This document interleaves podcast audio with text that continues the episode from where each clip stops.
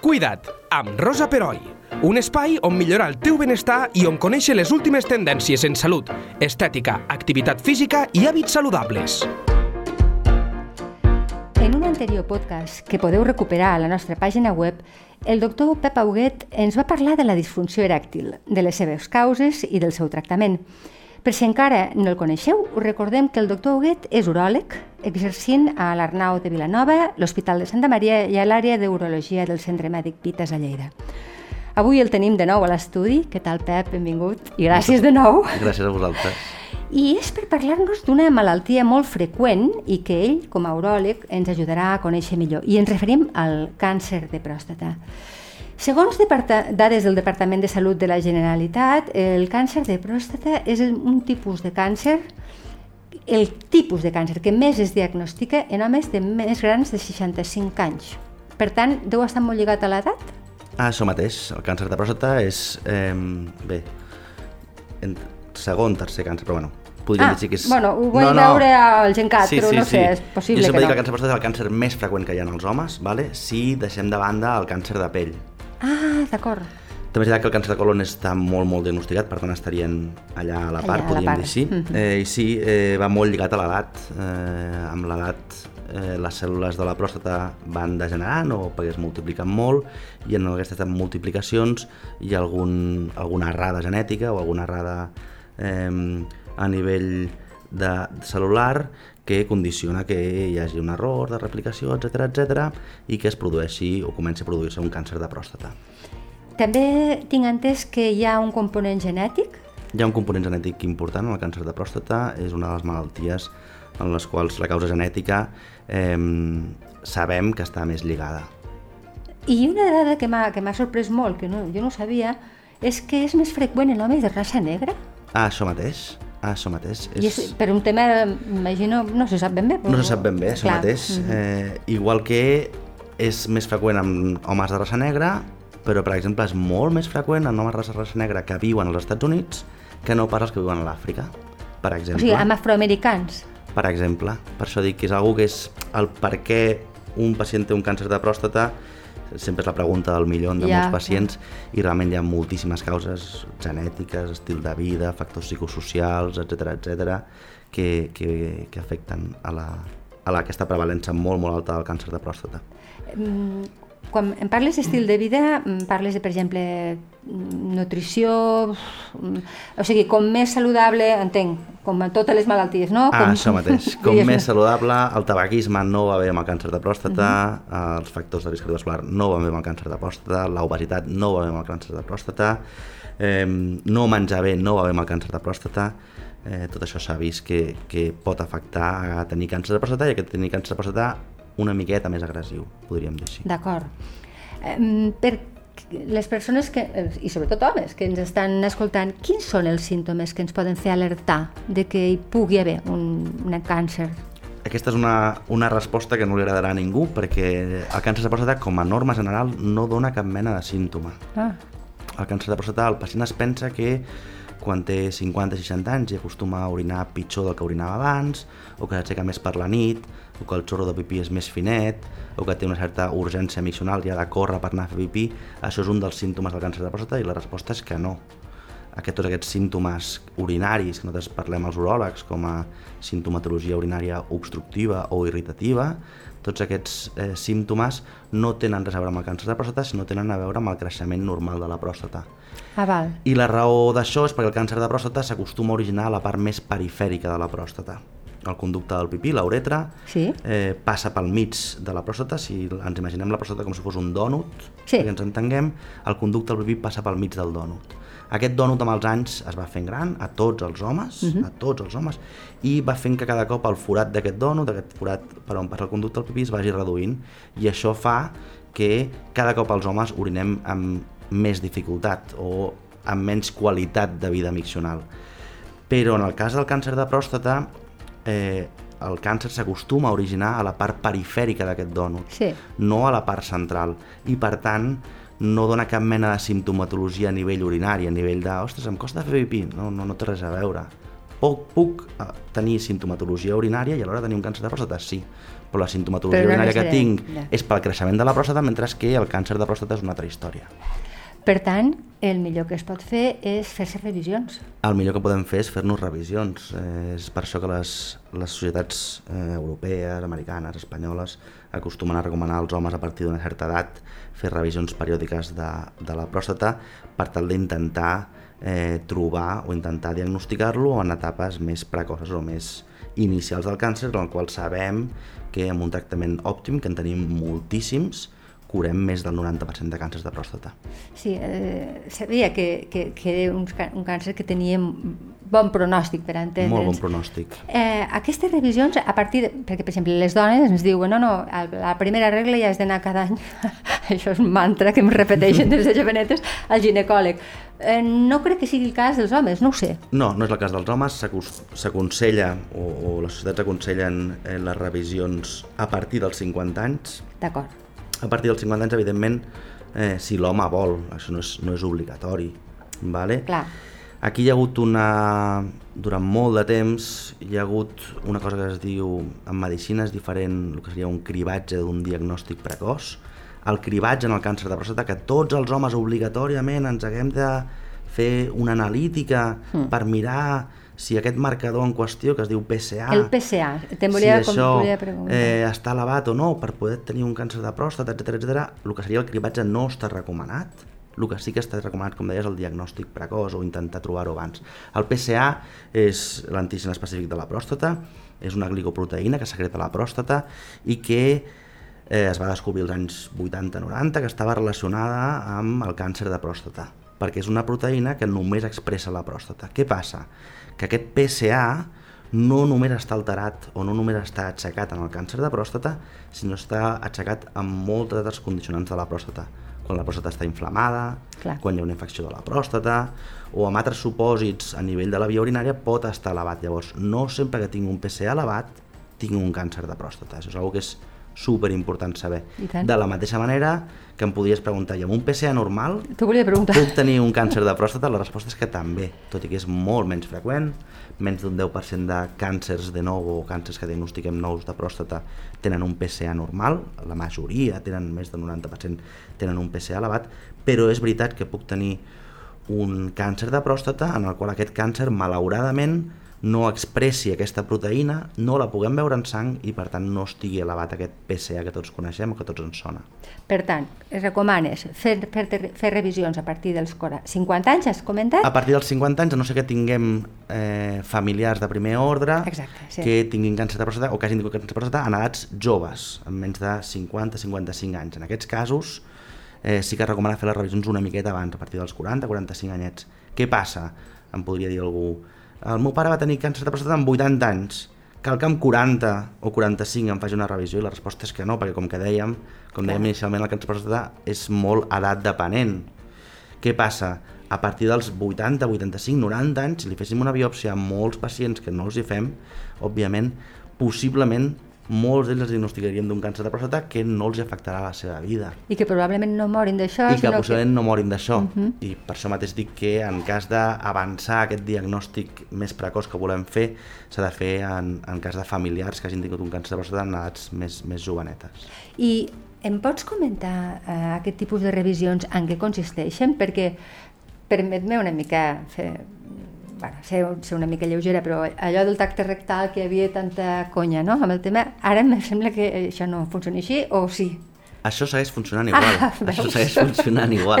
De preguntar. És a dir, eh, a partir dels 50 anys és recomanable anar a l'uròleg? La resposta és que sí. És recomanable fer una analítica de sang amb una sèrie de valors, entre ells el que deia del PSA, i és recomanable eh, fer un tacte rectal. Amb el tacte rectal o per què fem el tacte rectal als uròlegs? Abans he comentat, he com- he comentat que el càncer de pròstata s'acostuma a originar a la part més perifèrica de la pròstata. Llavors, fent un tacte rectal a la zona posterior de la pròstata, podríem dir així, és on podem notar si una part de la pròstata està més induïda o si, veiem, o si toquem algun nòdul.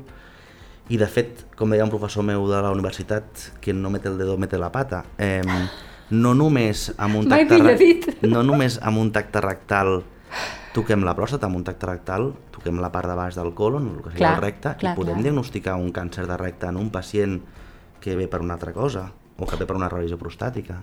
traiem, traiem una mica la por, no és dolorós, tot i que deu ser incòmode. Evidentment, jo sempre dic el mateix. Mm, igual que no és agradable anar al dentista, o no és agradable ginecòleg. anar al ginecòleg, no, no és agradable fer un tacte rectal, com tampoc és agradable per mi fer un tacte rectal als pacients. No, jo sempre dic el mateix als pacients i traient una miqueta de fusta. Jo no surto de casa dient, no estic que bé, avui faré tres tactes rectals. És així, és així. A mi no m'apassiona fer un tacte rectal als T'entenc, pacients. t'entenc, perdona però evidentment, no, no, és així. Però jo sempre els dic als pacients quan diuen, oh, i m'has de fer un tacte rectal, i dic, sí, a mi il·lusió no me'n fa cap fer-te un tacte rectal. No és el que surti de casa dient, que bé, avui faré tres tactes rectals o cinc, o faré consultes i... No, però de tant en tant s'ha de fer. Sí. I eh, és un momentet, és un, una prova o és un, és un moment que deu durar pues, 5-10 segons, que ens dona molta informació i que al final, eh, tot i ser un tabú, cada cop ho és menys, Sí, no sí, és sí, és algo ni és greu, ni és dolorós, és incòmode, sí, és incòmode, com moltes altres coses a la vida que són incòmodes i en, en general les proves mèdiques Sí, no, no, són no mai són- agradables. No, no, Alegries, no. No. I a part del tacte rectal, hi ha altres proves que feu en les revisions? Analítiques o no sé? Analítiques sí, sí que en fem, com et deia, el tacte rectal, com et deia. El que seria les revisions en si, no. Una cosa és que em diguessis, i quan hi ha una sospita d'un càncer de Exacte. pròstata, hi ha més proves que feu? Doncs pues sí, evidentment, quan un pacient té una sospita d'un càncer de pròstata perquè té un PSA elevat, aquesta analítica, o perquè un tacte rectal és patològic, o pel que sigui, o perquè li han fet una ressonància magnètica i es veu una possible lesió a la pròstata, en aquests pacients se'ls hi poden fer o, se'ls hi, o els hi fem una sèrie de proves diagnòstiques per tal de trobar o d'identificar aquest càncer de pròstata, etiquetar-lo, com sempre dic jo, posant nom i cognom, Clar.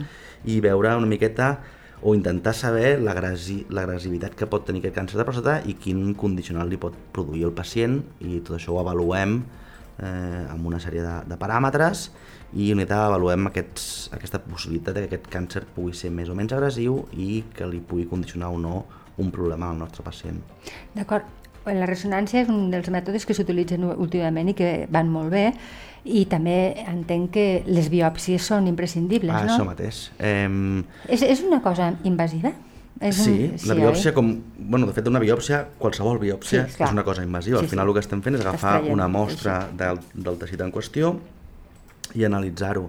Eh, si potser si haguéssim fet aquesta entrevista fa 15 anys no parlaríem de ressonàncies magnètiques, actualment està en boca de tothom. Mhm. La ressonància magnètica, que vendria a ser com un escàner perquè ens entenguem, una mica més complet, però bueno, el que fa és identificar lesions sospitoses o no sospitoses de càncer de pròstata en els nostres pacients.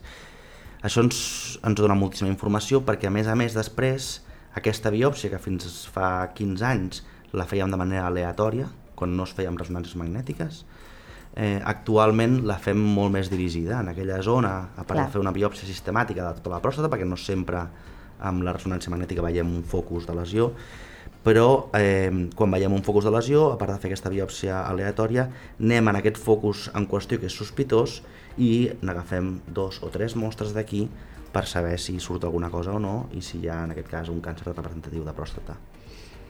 Um, és un tipus de càncer, com, com comentaves abans, eh, que té alts nivells de, de curació, però també ho comentaves. Suposo que depèn de en quin estadi es diagnostiqui.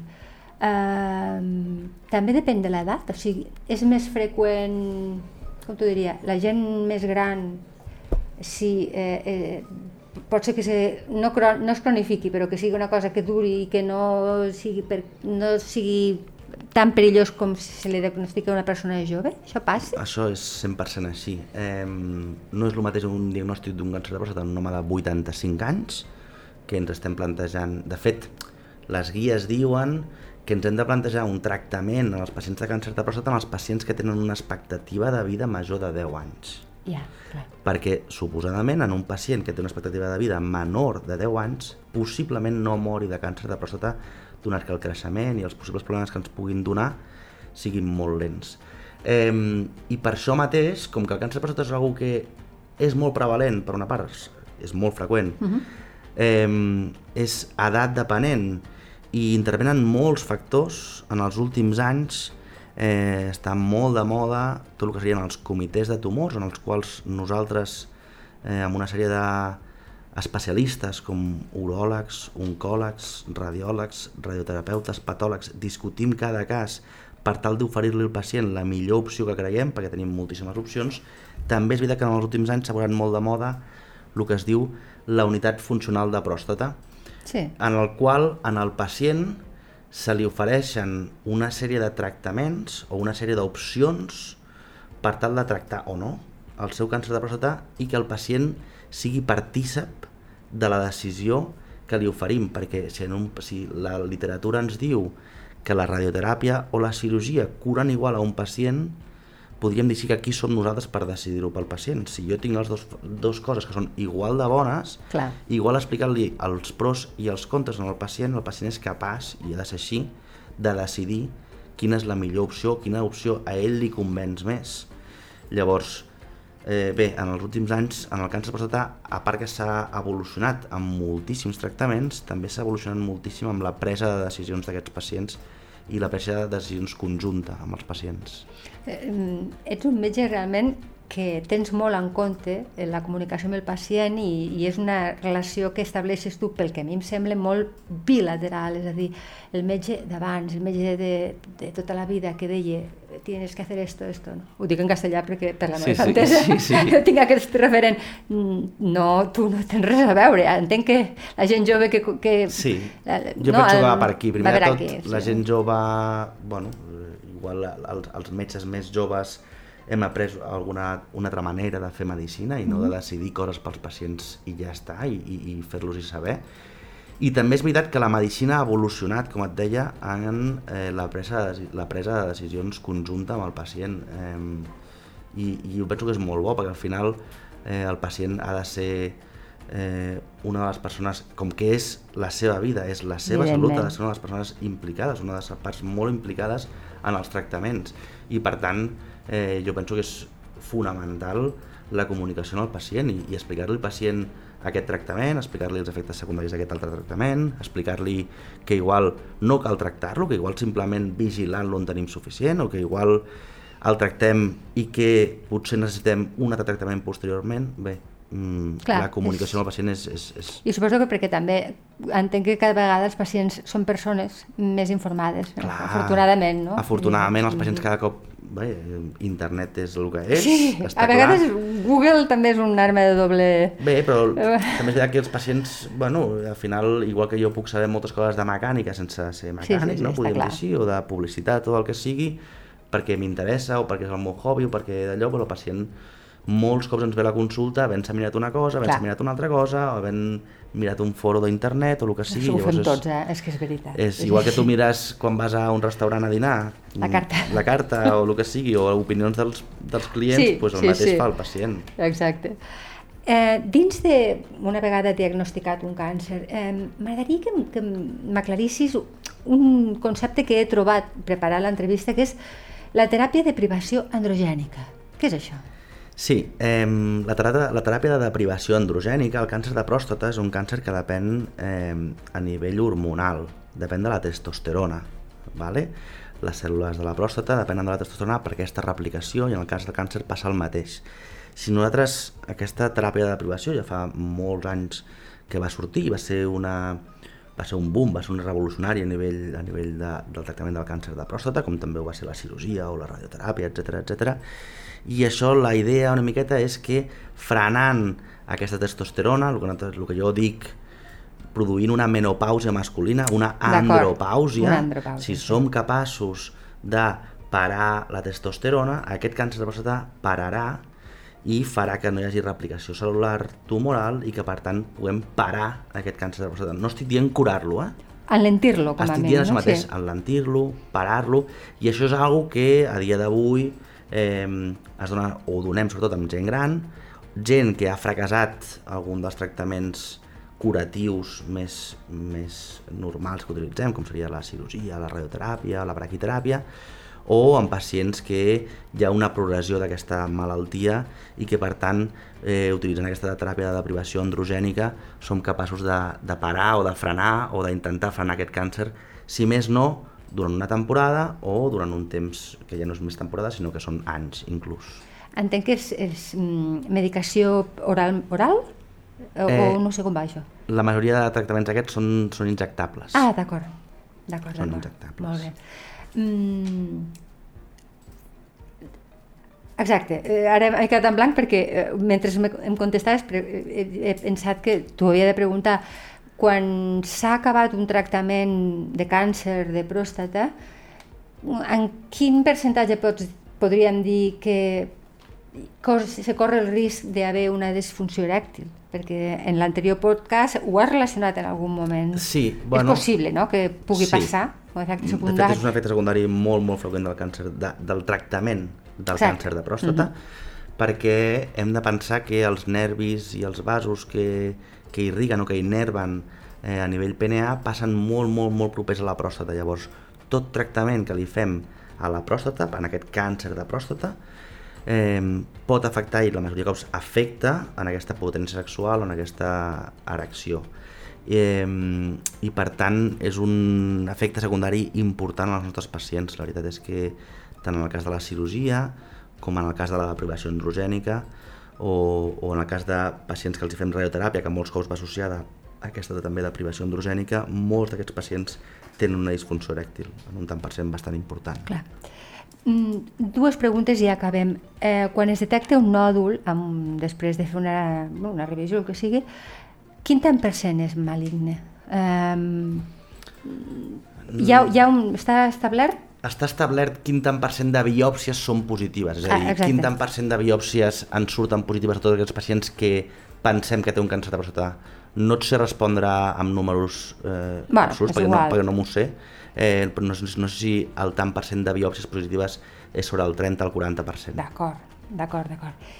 I ja, per acabar, donat els avenços que ens has comentat, tant en prevenció com en tractament, Ets optimista com a metge en el control i curació futur del càncer prostàtic? Absolutament. Pensa que actualment curem més del 90% de càncer de pròstata, imagina't. Eh, el que... Això portem molts anys, eh, curant aquest més del uh -huh. 90% de càncer de pròstata, han sortit moltíssims tractaments, com dic, quirúrgics, s'han implementat tractaments quirúrgics de nova generació, com el que ara està molt de moda, el robot da Vinci i aquestes coses, la cirurgia robòtica. Que és per la cirurgia robòtica. La cirurgia Algun dia, robòtica, si, si ve de gust, eh, m'encantaria que ens ho expliquessis. Com vulgueu, perquè és, és un tema que és apassionant, és apassionant i, que, segur, i que a mi m'encanta. Eh, eh, també hi ha hagut molts avenços al camp, com dic, de la radioteràpia, de la braquiteràpia, de teràpies androgèniques, de noves teràpies, de nous tractaments, de nous tractaments quimioteràpics. Eh, hi ha moltíssims, però moltíssimes armes amb els quals eh, tractar el càncer de pròstata, inclús el càncer de pròstata que està avançat o que inclús que és metastàsic, també tenim moltíssims tractaments. Per tant, eh, com que diagnostiquem més, curem clar, més. Clar, clar, clar. I com que tenim molt més arsenal terapèutic, eh, no només eh, som capaços de curar un tant per cent molt important de pacients, sinó que aquests pacients que no som capaços de curar, som capaços d'allargar-los eh, l'expectativa de vida i en la majoria de cops, en un tant per cent important dels cops, sense minvar massa la seva qualitat de vida, que al final penso que és el més interessant, no sí. només allargar l'expectativa de vida, sinó allargar-la amb qualitat. Amb bona qualitat. Per tal, cal incidir en les revisions. És la cal incidir en les, en les revisions, eh, no només de, de la pròstata, evidentment, no, no, sinó de la mama, del colon, mm -hmm. de tot el que sigui la patologia oncològica, que penso que és molt interessant, perquè actualment la medicina preventiva Actualment està en un moment fantàstic, tenim moltíssimes armes per lluitar contra moltes coses, tenim un arsenal diagnòstic i terapèutic boníssim i la medicina que es fa en aquest país és de primeríssim nivell i, i l'hem d'aprofitar. I tant que sí, queda claríssim. Gràcies, Pep, com sempre, per les teves explicacions tan aclaridores i fins aviat. Moltes gràcies, merci per tot. Cuida't, amb Rosa Peroi, cada dos dimarts a lleida24.cat.